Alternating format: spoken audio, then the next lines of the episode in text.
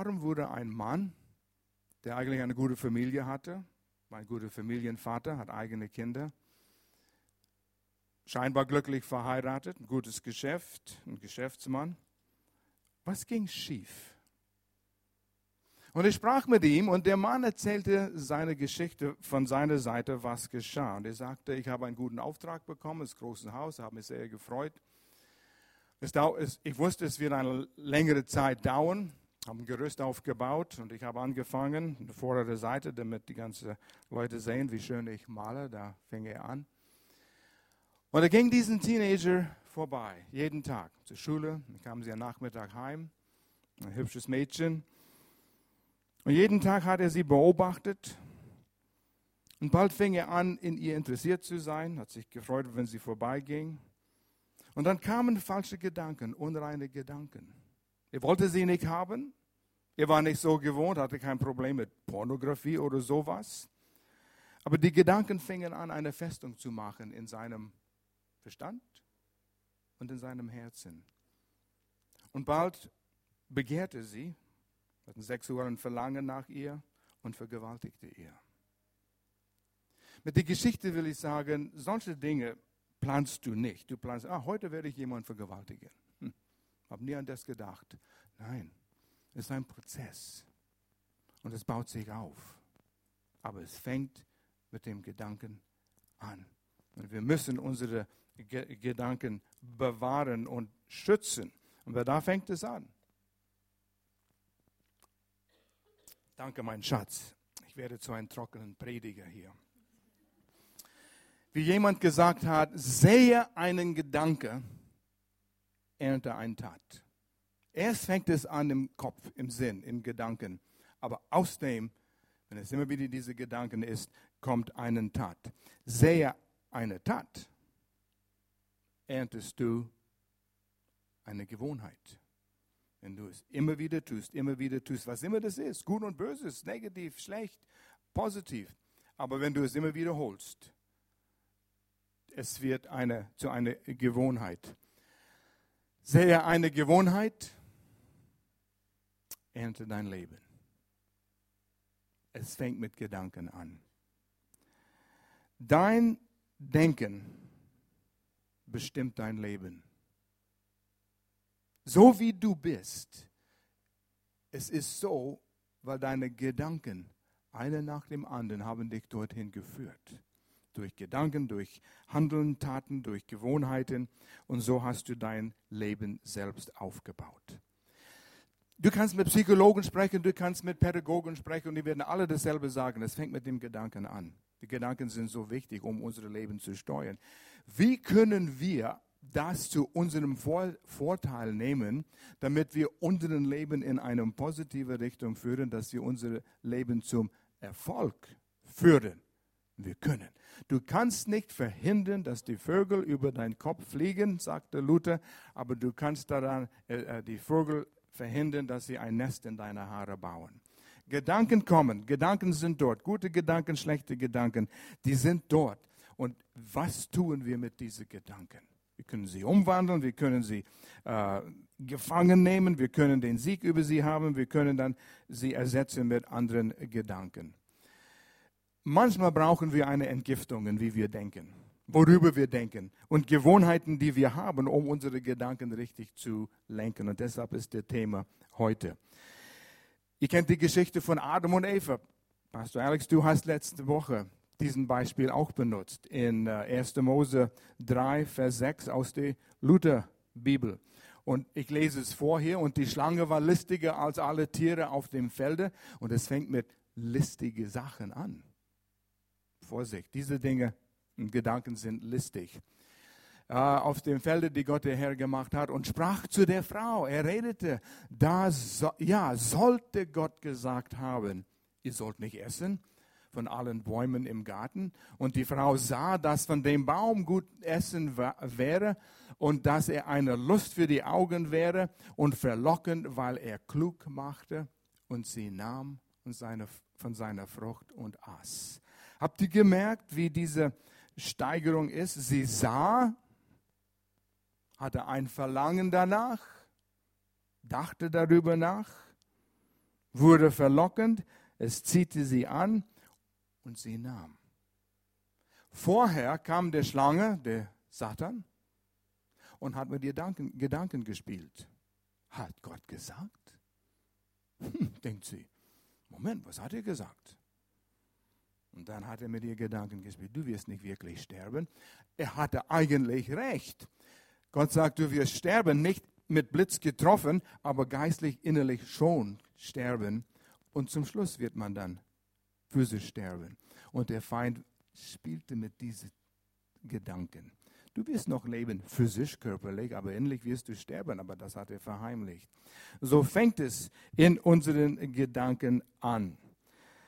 Ich will unsere Aufmerksamkeit zu Psalm 1 lenken und ich lade dich ein, da drin zu lesen und ich lade dich ein, aufzuschreiben.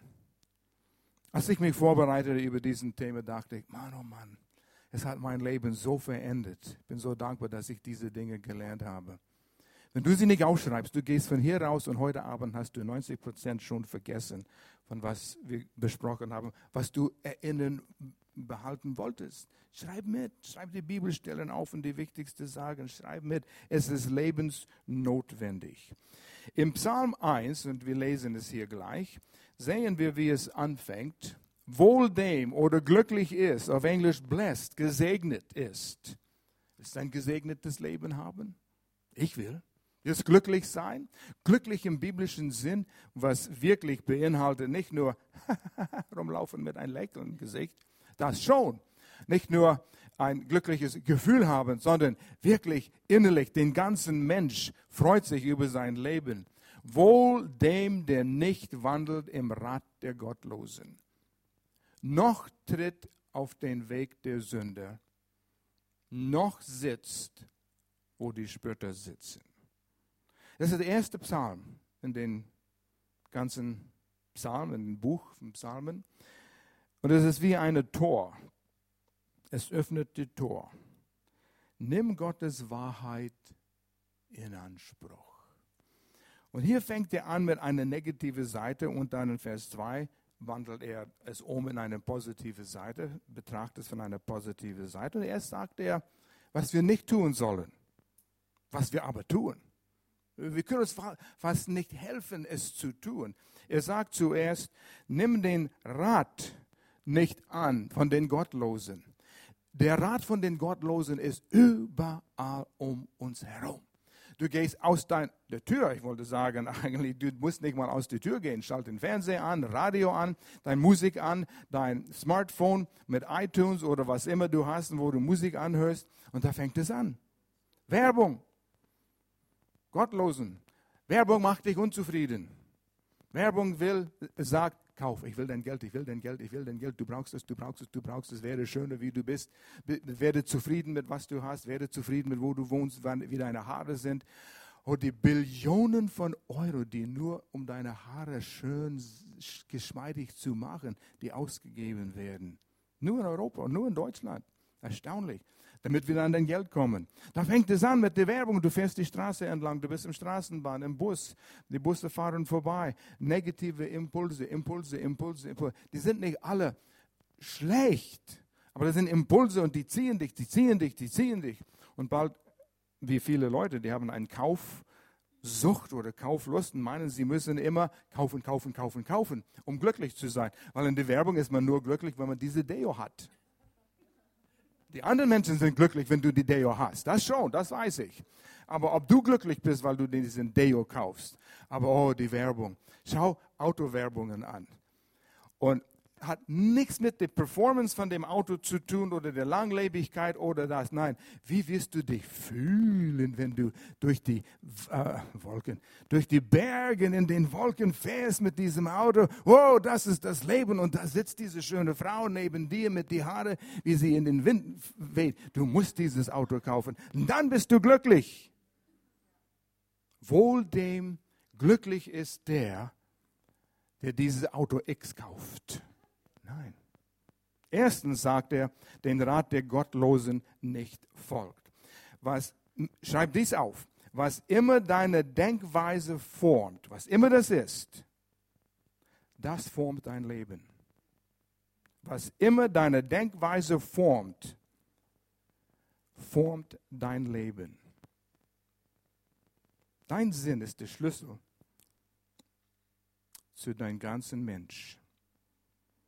In Sprüche 4, 23, oh, die Verse 20 bis 23, Sprüche 4, 23 heißt es, behüte dein Herz, der innere Mensch, aus dem quillt dein Leben. Dann ist die Frage, was geht in deinem Herz? Alles, was durch den Augentor den Ohrentor geht, wenn man immer wieder, immer wieder, immer wieder damit begegnet ist, geht eventuell in deinem Herz, in deinem Geist und formt dein Leben. Du kannst nichts anderes. Ah, ich kann diesen Kinofilm anschauen und ich staune manchmal, was auch unsere Jugendlichen und wir begegnen das immer wieder und die Erwachsenen, die Horrorfilme anschauen. Das geht gegen mich, irgendwas stimmt da nicht. Und die sagen, oh, das beeinflusst mich nicht. Das ist eine Lüge. Es beeinflusst dich. Du kannst nichts anderes. Und woher bekommen wir unsere Denkweise? Was formt meine Denkweise? Überleg dir mal, was hörst du zu? Was schaust du an? Zu wem hörst du? Mit wem redest du? Die Gesellschaft, deine Kollegen, die Studenten in der Uni. Oh, und der Uni-Professoren, die sind schlaue Menschen. Vorsicht, Vorsicht. Weißt du, was Gottes Ansicht ist über diesen Thema? Fernseher, Radio, Musik, YouTube, Facebook, wie das unsere Gesellschaft formt. Als wir unsere Kinder erzogen haben, hatten wir absolut kein Play, äh, Play, Probleme mit YouTube und unsere Kinder. Wir waren so gute Eltern, die waren so gut erzogen. Es gab kein YouTube damals.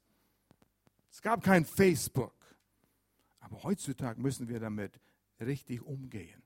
Es gibt einen guten Weg, das zu benutzen und einen schlechten Weg.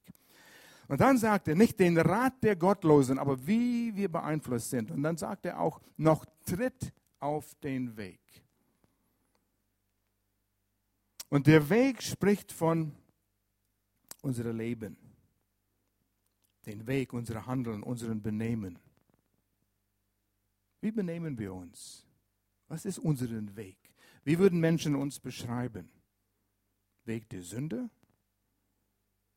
Und bevor wir es wissen, wenn wir wirklich prüfen, wie wir leben, leben wir an einem Weg der Sünde um unsere Gesellschaft. Ja, ist vielleicht ein altes Thema, aber und du denkst, oh, Pastor, du bist ein alter Mann, du bist ein bisschen hinter der Gesellschaft jetzt, aber Sex vor der Ehe. ja, bist wirklich altmodisch jetzt, Pastor. Und ich sage manchmal zu Gloria, wir können predigen, was Gott sagt. Hey, wollt ihr Erfolg in der Ehe haben? Mach es so. Nicht so, wie die Welt es mag. Ja, ja, ist altmodisch. Man will nur unseren Spaß verderben. Aber wir müssen die Eheberatung machen oder die Beratung über diese Probleme, die kaputt sind, die verletzt sind, die diese Dinge nicht loswerden können in, in ihrem Leben, womit sie geplagt sind. Das müssen wir auch. So ich, ich sag, vor kurzem sagte ich zu Gloria, weil wir von jemandem hörten, der in der Gemeinde groß geworden ist und der hat eine Freundin. Ja, gleich ins Bett. Die Welt macht es. Und die denken, es ist in Ordnung, weil jeder um uns herum das tut. Zeig mir von der Bibel, wo es heißt, du sollst nicht Sex vor der Ehe haben. Moment, wer die Frage stellt, stellt die falschen Fragen. Die Frage sollte sein, Gott, was ist Ehe? Was hast du über Ehe gedacht? Und wie, wie wunderbar das ist, wie schön das ist und wie kostbar das ist. Und die Welt weiß gar nichts davon. Und wir gehen den Weg. Sind wir wirklich in den Weg? Stell dir diese Frage. Was willst du aus einer Beziehung? Was willst du aus deiner Ehe? Willst du verletzt in deine Ehe hineingehen oder willst du rein in deine Ehe hineingehen? So was Kostbares. Naja, ist ein anderes Thema, aber wichtiges Thema. Noch sitzt, wo die Spötter sitzen. Sitzen. Hört sich an, wie du hast dich entschieden, wo du gehörst, deine Zugehörigkeit. Wo ist deine Zugehörigkeit? Hast du dich entschieden für eine Philosophie in dieser Welt? Und viele sagen, ich habe meine eigene Philosophie, habe meine eigene Theologie entwickelt. Ja, ich weiß, ich bin so christlich äh, erzogen worden vielleicht, in einem guten äh, Haus, gute Gemeinde. Gehst auf die Uni, sprichst mit Leuten, gehst auf dem Weg der Sünde Kompromisse, entwickelst deine eigene Theologie, Gedankenweisen, Philosophie, damit du nicht diese Spannung in deinem Inneren hast. Und du setzt dich hin. Da gehöre ich. Ja, ja, ich kenne die Gemeinde, wo ich groß geworden bin. Die sind auch ein bisschen altmodisch geworden. Hey, wie alt ist die Bibel? Wie alt ist Gottes Wort? Von Anfang an und das ist immer noch gültig. Sitzen, das Wort der Sitz beschreibt auch eine Wohnung. Wo wohnst du? Wie sieht deine Wohnung aus, deine geistliche Wohnung sozusagen, deine Zugehörigkeit, deine Loyalität? Wo fühlst du dich zu Hause?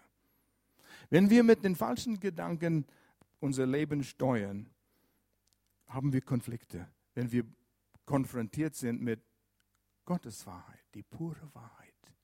Gott sagte, hey, ich habe euch geschaffen. Ich weiß, wie du tickst. Ich gebe dir mein Wort. Ich gebe dir die Gebrauchsanweisung. Ich habe es in einem Buch festgehalten. Der Heilige Geist hat Menschen geführt und bewahrt, mein Herz euch zu offenbaren. Und das nennen wir die Bibel. Und da können wir lernen, wie wir erfolgreich leben können. Erneuere dein Denken, verändere dein Leben. Du willst dein Leben verändern. Du willst anders leben. Du willst so leben, wie Gott es haben will. Hast du satt mit immer wieder dieselbe Fehler zu machen, immer wieder deprimiert zu sein. Ich staune, wie viele gutgläubige Christen, Menschen, die in eine Gemeinde gehen, immer mit Depression leiden. Wenn etwas mich deprimiert, das ist Depression. Und ich will nichts mit dem zu tun haben. Ich bin gesegnet, bin in aber ein guter, wir haben, Gläubig haben vor kurzem darüber gesprochen, was für eine Heritage, wo wir groß geworden sind. Unsere Eltern, unsere Großeltern und, was ist nach Groß? Urgroßeltern, ja. Wir sind gesegnet, nicht jeder hat es. Aber du kannst dein Leben lenken mit deinen Dank Gedanken. Du kannst genauso. Ähm, erneuere deinen Sinn, verändere dein Verhalten.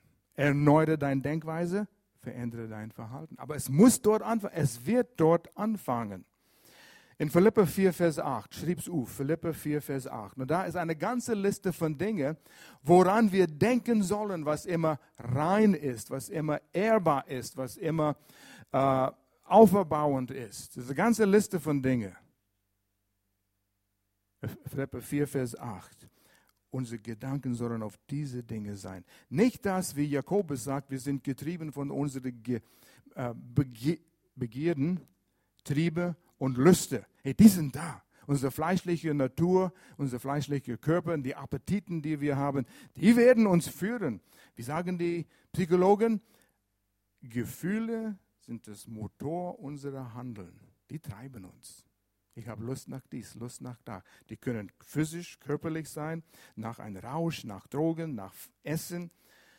Aber die treiben uns. Was wird uns bremsen? Was wird uns abhalten, den Weg zu gehen, den Gottlosen, der Sünde und der Spötter? Oh, liesen Sprüche über Spötter. Das sieht nicht gut aus wie ein Spotter. Spötter. Spotter? Spotter. Sein Narr. Es ist ein interessantes Studium, nimm in Konkordanz und, und schau mal nach was Gott sagt über der Spotter. Der Schlüssel ist Sinneserneuerung. Und da kommen wir zu noch einem sehr wichtigen Vers, Römer 12, Vers 2. Diesen Vers habe ich als Kind gelernt. Immer wieder, immer wieder, immer wieder. Eigentlich, wir sollten Vers 1 auch hier haben. Aber diesen Vers ist der Kern. Du sollst immer einen Vers im Zusammenhang lesen. Römerbrief, ihr kennt es, 16 Kapitel. Die ersten elf Kapitel sind Lehre und dann sagt Paulus in Kapitel 12, Vers 1, deshalb, und fängt hier an, nachdem er all das gelehrt hat, spricht er über dieses. Und so, wir sollten eigentlich wissen, was in den ersten elf Kapiteln sind. Herrsche Ahnung? Ähm, worum geht's in der Römerbrief? Wir sollten wissen. Das wäre uns gut tun, das mal ein paar Mal durchzulesen und zu wissen, was davor steht. Aber lesen wir diesen Goldstück hier. Deshalb orientiert euch nicht am Verhalten und an den Gewohnheiten dieser Welt. Die werden versuchen, uns in ihre Schablone hineinzupressen. So heißt es auch in einigen Übersetzungen. Englisch, do not be conformed to this world. Nicht, nimm nicht den Form an, was diese Welt hat. So dass, wenn Menschen dein Leben beobachten, betrachten, die sehen keinen Unterschied zwischen einem Christ und einem weltlicher Mensch, der nicht an Gott glaubt. Ja, warum soll ich an Gott glauben? Ich habe mit einem jungen Mann gesprochen, nicht so lange her, in meinem Büro in der Gemeinde.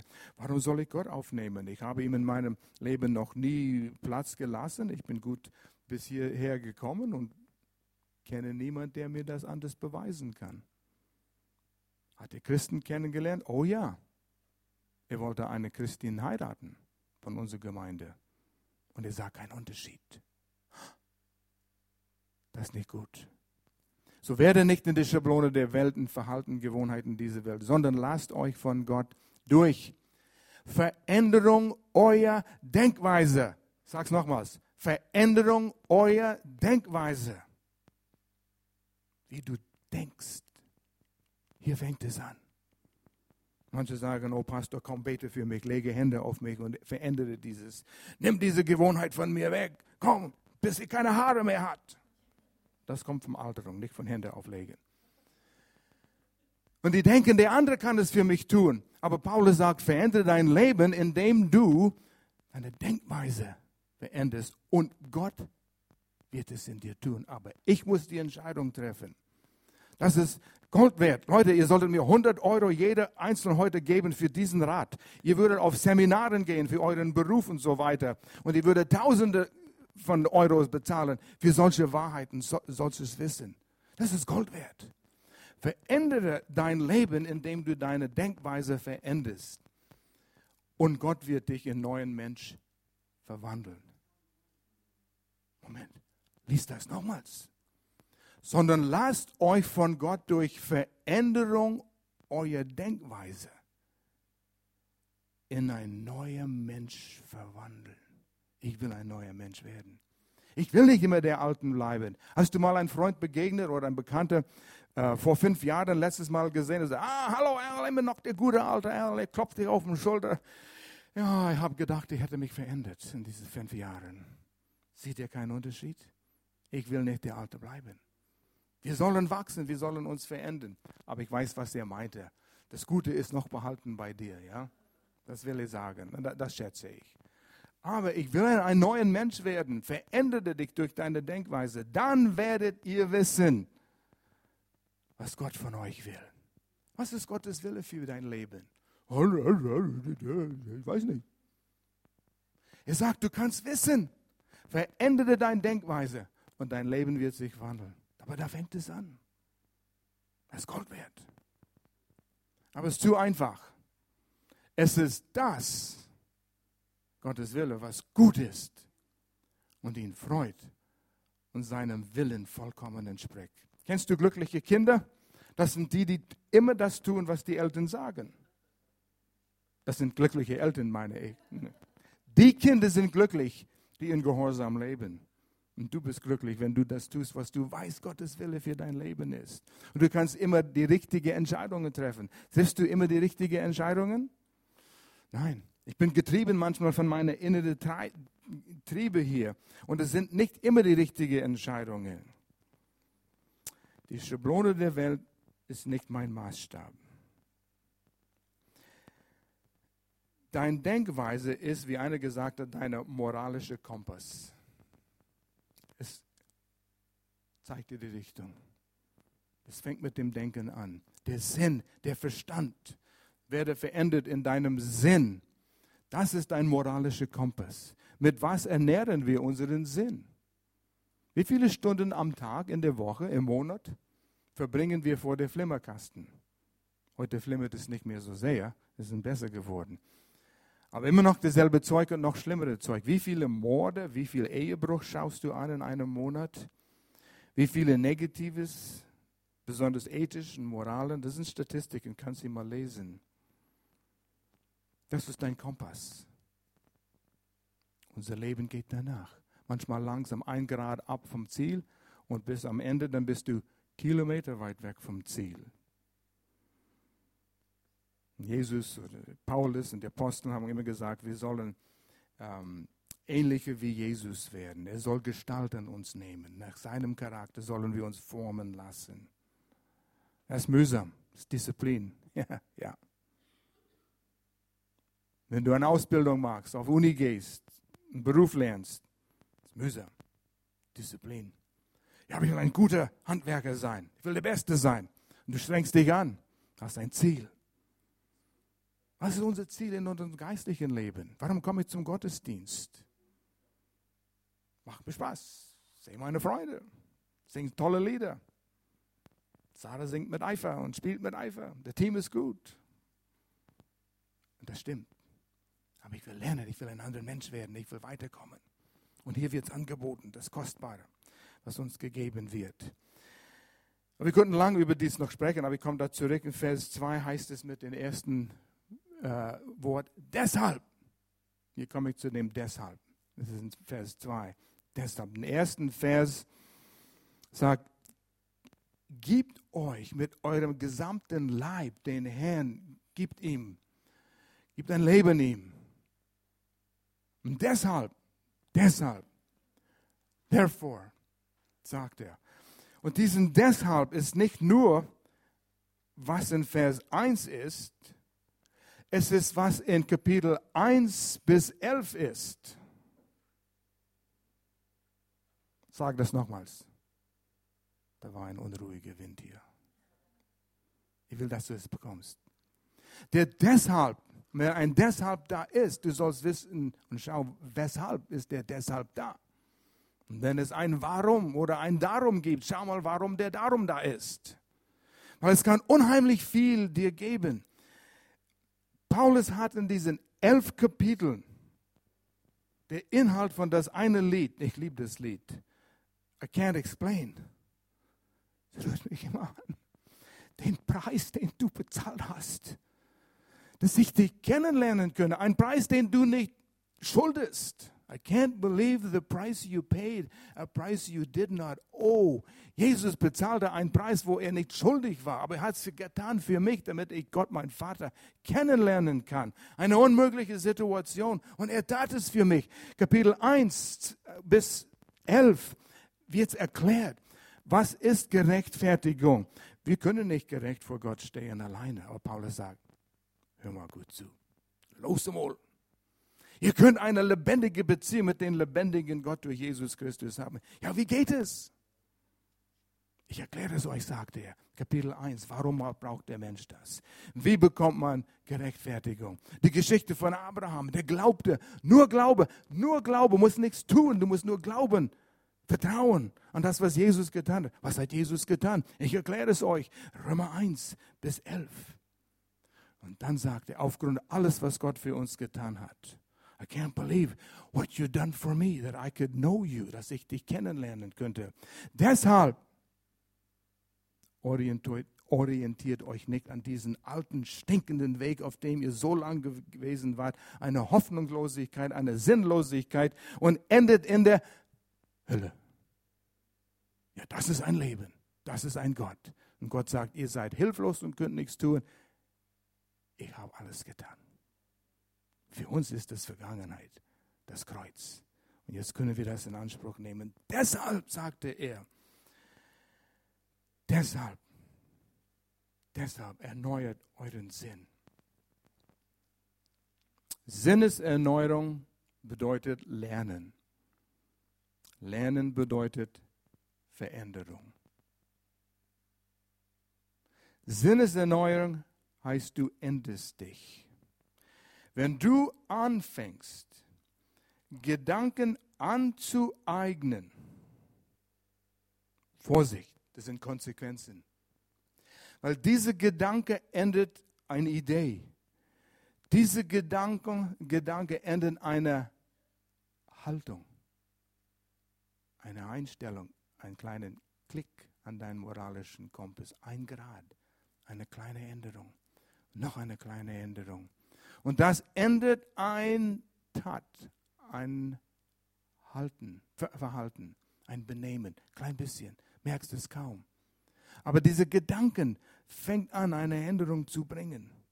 Und wenn du das pflegst und ernährst, du merkst, es gibt eine neue Richtung. Und das gefällt dir, wenn du dich richtig ernährst. Die Indianer hat gesagt, es sind zwei Hunde in mir, ein weißer und ein schwarzer. Und ihr wisst, der schwarze ist der schlechte und der weiße ist der gute. Ja, jeder weiß, der, der gute Cowboy, der reitet auf einem weißen Pferd und trägt einen weißen Hut und hat einen, einen weißen Griff an seinen äh, äh, Revolver da, ja. Weiß ist der gute Hund. Und er wurde gefragt, welcher Hund gewinnt. Den Hund, den ich besser ernähre. Ganz einfach. Unsere Gedanken, was reingeht, ernährt entweder der weiße Hund oder der schwarze Hund. Ist eigentlich aufregend. Ich kann mich verändern. Ich kann meine Lebensrichtung verändern. Ich kann meinen Lebensstil, meine Verhaltensweise ändern. Gibt es Bereiche in meinem Leben, wo ich Probleme habe? Ja, ja, ja, dies und das und jenes. Die Leute ärgern mich immer. Oh, du kannst die Leute nicht verändern, aber du kannst dich verändern. Deine Einstellung, dein Verhalten kannst du ändern. Psalm 1, Vers 2. Sondern Zurück zu Psalm 1. Er geht nicht den Weg, der, der äh, sitzt nicht bei dem Spötter, geht nicht den Weg der Sünde, nimmt nicht Rat von den Gottlosen, sondern. Und immer wenn du diesen Sonder siehst, du machst eine 180 Grad Wende. Wow! Nicht das, sondern das. Was ist das und was ist das? Was ist der Unterschied? Schau diese kleinen Worte an, die machen so einen Unterschied und können dein Leben retten. Sondern. Kontrast. So, ich habe meine Einleitung fertig. Nein, ich bin weiter.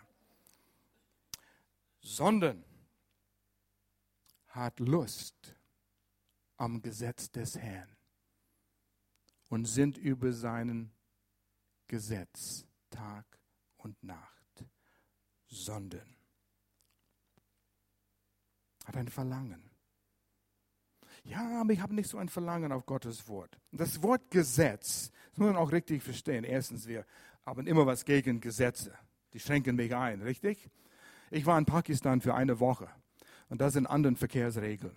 Die sind da, aber die werden missachtet. Und ich weiß, wo ich dann am Flughafen mit Werner stand äh, im, im Bus und wir kamen an einen Ampel. Und Werner sagt, schau mal, eine Ampel. das ist rot. Und der Bus hielt an. Eine Woche lang. Der Ampel hat nichts zu bedeuten in Pakistan. Und wie sie fuhren. Ich sagte, weiß, es ist wirklich schön, in einem Land zu leben, wo es Regeln gibt. Die geben mir Freiheit. Ich weiß, wie ich mich verhalten kann. Ja, es passt hier rein. Unser jüngster Sohn, als er Teenager war, wir waren in der Schweiz in der Nähe von Interlaken, hoch auf dem Berg und wir kamen an eine Kluft und da war ein, ein äh, Maschendrahtzaun dort. Und wir können bis zu den Zaun gehen und schauen. Wow, du könntest weit schauen. Und mein 14-Jähriger sagt, Dad, wenn der Zaun nicht da wäre, wie weit würdest du bis an die Ecke dieser Klippe kommen? Ich sagte, oh, ich würde weit, weit weg bleiben.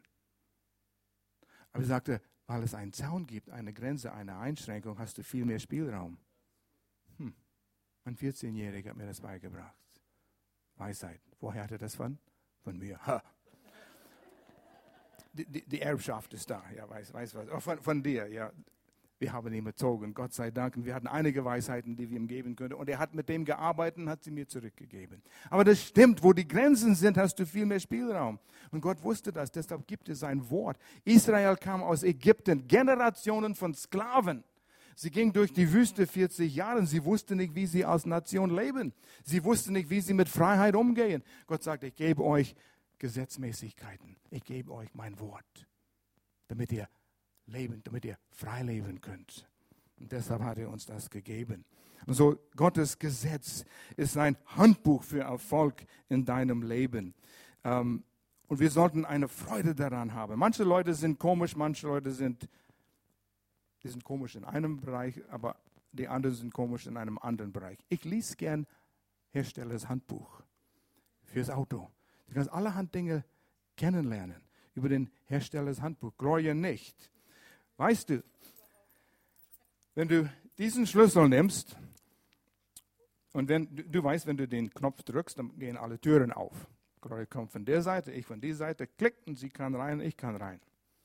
Aber wenn du alleine bist und du gehst vom Laden zum Auto und ein böser Mann ist an deinem Auto und er versucht irgendwie reinzukommen und er geht auf die andere Seite und versucht beim ähm, Passagier, Passagier, Beifahrerseite reinzukommen und du kommst an, du nimmst den Schlüssel und du drückst beide Knöpfe gleichzeitig, bis es blinkt.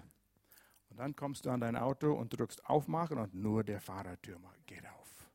Weißt du, wo ich das gelernt habe? Herstellers Handbuch. Ich habe Freude daran gehabt, habe es noch nie benutzt, aber ich weiß es.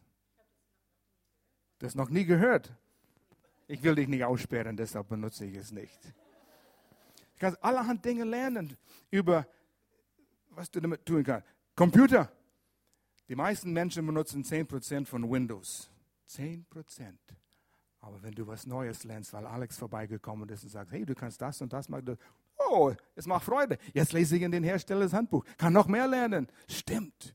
Aber es nimmt Anstrengung. Du musst darüber nachdenken. Naja. Ver entwickle ein Verlangen. Und das, das Wort geht in Richtung Vergnügung, Entzückung. Wenn ich Gottes Wort, sein Gesetz, die Gesetzmäßigkeit in meiner Hand habe, kommt ein gutes Gefühl über dich? Nein, ich muss die Bibel lesen. Es ist langweilig, ich verstehe es nicht. Da stimmt etwas nicht. Viele Leute lernen Golf spielen. Ich habe mal probiert, jung verheiratet.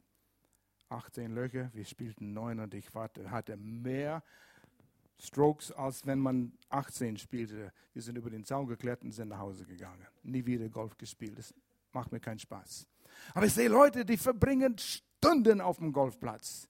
Denen macht es Spaß. Wie haben sie das gemacht? Sie haben angefangen und gelernt und gelernt und gelernt und gelernt.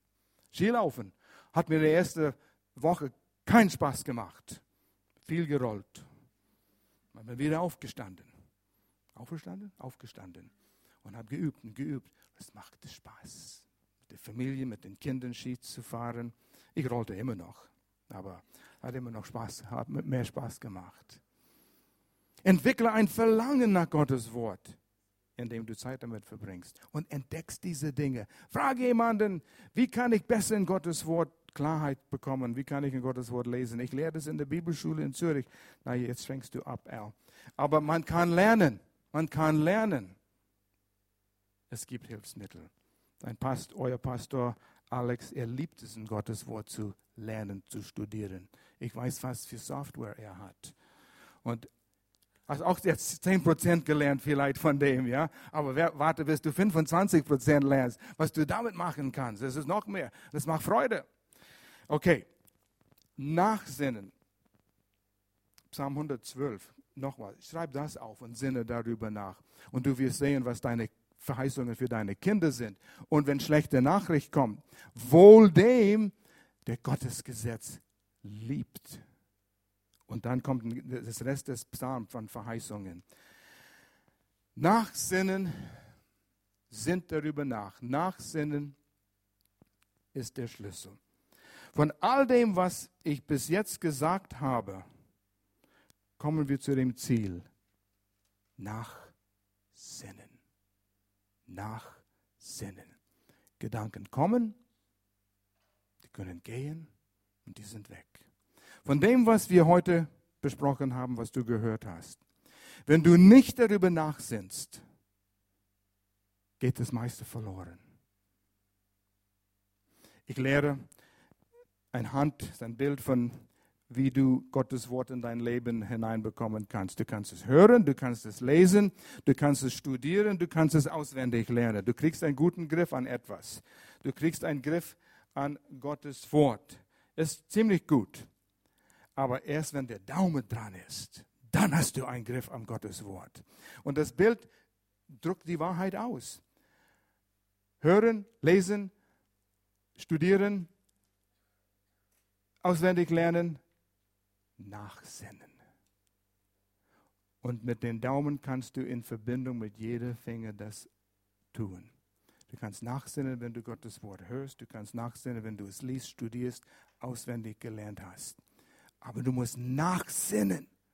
Und nachsinnen bringt es vom Kopf, von den Gedanken ins Herz. Und Dann kommt die Veränderung. Deshalb wurde es hier geschrieben.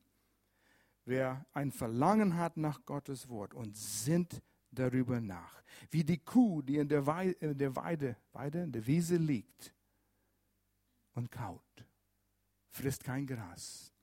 Aber eine Kuh ist ein Wiederkäuer. Sieben Mägen. Und dann li liegt es in der Weide, in der Sonne und kaut. Und dann kommt etwas hoch und dann wird drauf gekaut, da kommt die Nahrung raus. Du musst lernen, nachzusinnen. Wir könnten ein ganzes Seminar über Nachsinnen machen. Jedes Wort betrachten im Zusammenhang mit anderen Bibelverse, im Zusammenhang mit deinem Leben, im Zusammenhang mit den Erlebnissen, die du gehabt hast. Es ist Zeit und du kannst in der Sonne liegen an einem Tag, in die Wolken schauen unter einem wunderschönen Baum und die Brise in den Blättern hören und es sieht, du tust gar nichts, aber du sinnst nach und veränderst dein Leben. Das ist wichtige Arbeit. Disziplin. Was willst du? Das Ergebnis von Nachsinnen In diesem Psalm, oh, wenn du das kapierst, du wirst begeistert. Psalm 1, Vers 3, lesen wir das zusammen. Der ist wie ein Baum, gepflanzt an den Wasserbächen, der seine Frucht bringt zu seiner Zeit und seine Blätter verwelken nicht. Und jetzt merkt euch was. Und was er macht, das gerät wohl. Das habt ihr nicht kapiert. Sonst würdet ihr begeistert sein, aufstehen und brüllen und hier rausgehen und sagen, jetzt will ich gehen und über Gottes Wort nachsinnen. Ihr weißt, wisst, was ich meine. Wenn das im Herzen hineinkommt. Wollt ihr ein Rezept für Erfolg? Hier ist es. Ein Rezept für Erfolg. Nimm Gottes Wort auf. Sinn darüber nach. Denk darüber nach. Nimm Gottes Wort auf und was du tust, gerät wohl. Auf Englisch, in all that he does, he prospers. In all that he does. Und das ist ein Wort im Urtext und das bedeutet alles, was du tust. Und du willst mehr wie alles, was du tust.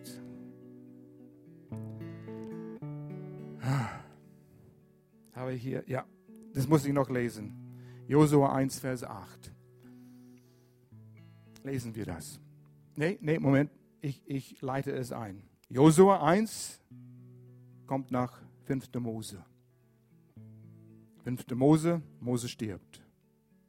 Durch die Wüste 40 Jahre.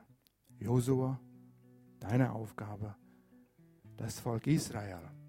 Kannst du dir vorstellen, ein paar Millionen Juden, Wüstenwanderer, aus denen musst du eine Armee machen und sie ins verheißene Land führen. Setz dich hin, Josua, gib dir dann den Plan. Er sagt, okay.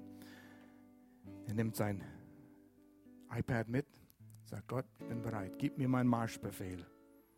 Was tue ich zuerst? Teilen wir das Land, erst Norden, dann Süden? wie gehen wir um mit unseren Kriegern? Gott sagt, Moment, das Wichtigste zuerst. Setz dich hin auf dem Stein hier und hör gut zu. Hier sind die Marschbefehle, wie du das verheißene Land einnehmen wirst. Du wirst es nicht glauben. Dieses Buch der Weisungen, alles, was Gott bis dann zu dem Punkt geschrieben hat, sein Wort, dieses Buch der Weisung soll nicht von deinen Lippen weichen. Du sollst immer darüber reden, was Gott geschrieben hat. Worüber schwätzen wir die ganze Zeit? die neueste Witze, die neueste Mode, neueste Autos, Sport, Fußball. Nichts verkehrt mit dem. Aber was ist der Inhalt von meinem Leben? Was in deinem Herz in der Fülle ist, darüber sprudelt der Mund über. Gottes Wort, Gottes Gesetzmäßigkeiten sollen nicht von deinen Lippen weichen. Und du sollst sinnen über ihn Tag und Nacht. Das englische Wort ist meditate. Ich zögere das Wort auf Deutsch zu benutzen, weil Meditieren hat das Geschmack von Esoterik. Es hat nichts mit dem zu tun. Esoterik hat es von Gottes Wort benommen. Es bedeutet Nachsinnen, Nachsinnen. Aber die sinnen über die dummsten Dinge nach. Einen Mantra. Kannst du dir vorstellen? Du musst deinen Kopf leer machen. Das ist Esoterik. Gott sagt, mach's voll. Es geht nicht mehr von Gottes Wort und kau da drauf. Sinne darüber nach. Tag und Nacht. Ja, wann kann ich schlafen? Vergesst das Schlafen. Du wirst, du wirst schon einschlafen. Damit du hältst, was darin geschrieben steht. Alles, Entschuldigung, hast alles gesagt. Alles hältst und tust. Ja, wie wirst du Gottes Wort halten und tun können? Wenn du erst darüber nachgesonnen, gesonnen hast, nachgesinntes hast. Weißt du, was ich meine? Erst sinnen, dann kannst du es tun und halten. Ja, ich habe Mühe, Gottes Wort zu tun. Sinne darüber nach. Lass es in deinem Herz explodieren und danach handelst. Denn dann wirst du zum Ziel gelangen. Dann, wann? Nachdem du einen Doktortitel hast, nichts gegen Doktortitel. Und auf deinem Gelangen auf dem Weg und dann wirst du Erfolg haben. Josua, hast du es aufgeschrieben? Das sind deine Marschbefehle. Ja, aber wo fangen wir an? Wie bilde ich diesen Armee zusammen? Hier. Wow. Erfolgsprinzip. Hochgrad. Und für den zahlst du 10.000 Euro in einem Seminar, sowas zu lernen. Oder noch mehr. Du wirst erstaunen, was Menschen ausgeben in Seminaren. Wir können noch lang darüber sprechen. Ich bringe es zum Schluss. Wenn du in Situationen kommst, ungemütliche Situationen, Zoff mit Menschen, Zoff in der Ehe, jemand belästigt dich, spricht falsch über dich. Oh, da wühlt es. Aber wenn du über Gottes Wort nachgesinnt hast, da kommt Gottes Wort in dir hoch. Ist nicht einfach, aber du weißt, wie du richtig handeln sollst und du hast die Kraft, das zu tun. 1. Korinther 13 kommt hoch über Liebe. Liebe ist geduldig, freundlich. Und du benimmst dich freundlich. Oh, das wühlt in dir, du willst ihm knallen. Aber du weißt, was richtig ist und du hast die Kraft, das zu tun. Du kannst es tun. Und nachher hast du so ein gutes Gefühl. Ich habe das Richtige getan. Mein Sinn würde verändert, mein Verhalten würde verändert, indem ich Gottes Wort aufgenommen habe. Ich möchte dir auch eine Herausforderung geben. Pastor Alex hat euch letzte Woche eine Herausforderung, sechs Tage Herausforderung gegeben, über Johannes 14, Vers 15 nachzusinnen. Ich gebe euch eine sechstagige Herausforderung. Sinne über Psalm 1 und Josua 1 Nimm Psalm 112 mit im Begriff. Jeden Tag verbring Zeit. Fünf Minuten, zehn Minuten, eine Stunde, ist egal. In diesen drei Bereichen. Das heißt nicht jeden Tag im Psalm 1, jeden Tag Josua 1, 8 im Psalm 112. Vielleicht ist es nur ein Psalm, vielleicht ist es nur ein Vers. Aber du kaust da drauf. Und siehst du die Reihenfolge im Psalm 1 und siehst du die Verheißungen im Psalm 112. Denk nochmals darüber nach, was bedeutet das? Wie würde mein Leben sich verändern, wenn ich Josua 1, Vers 8 praktizieren würde? Ein Erfolgsprinzip. Es wird dein Leben verändern. Lass uns beten. Vater, ich danke dir für jeder, der hier versammelt ist. Ich danke dir für dein Wort was du für uns getan hast, das lernen wir alles aus deinem Wort. Und so wollen wir uns verändern. Und du hast uns den Weg gegeben, den Weg gezeigt. Führe uns, Vater, über deinem Wort nachzusinnen, drauf zu fressen, damit unser Leben verändert wird. Und wenn jemand hier ist, diese erste Entscheidung, Jesus aufzunehmen, die Entscheidung, dein Leben Jesus zu übergeben, dass er Herr in deinem Leben ist, die Entscheidung zu treffen, ich nehme deine Vergebung an, weil du am Kreuz für mich gestorben bist. Und du willst diesen Entscheidung jetzt heute treffen. Das musst du nur einmal im Leben tun. Würde ich dir gern helfen. Und alle Augen zu, niemand muss rumschauen. Ist da jemand, der sagt, doch, heute ist mein Tag, jetzt will ich die Entscheidung treffen, will dir helfen und für dich beten. Zeig mir erhobene Hand, nur kurz, kurz hoch. Einige von euch kenne ich, einige kenne ich nicht. Aber ich möchte jedes Mal die Gelegenheit geben, wenn ich Gottes Wort lehre. Ist da jemand? Ich zögere nicht lang. Schnell, Hand hoch und runter.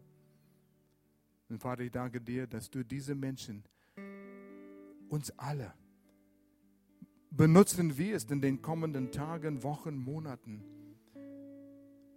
Menschen zu beeinflussen für dich, Jesus. Dass sie in uns ein verändertes Leben sehen. Dass die Menschen ein Verlangen haben, das zu haben, was wir haben.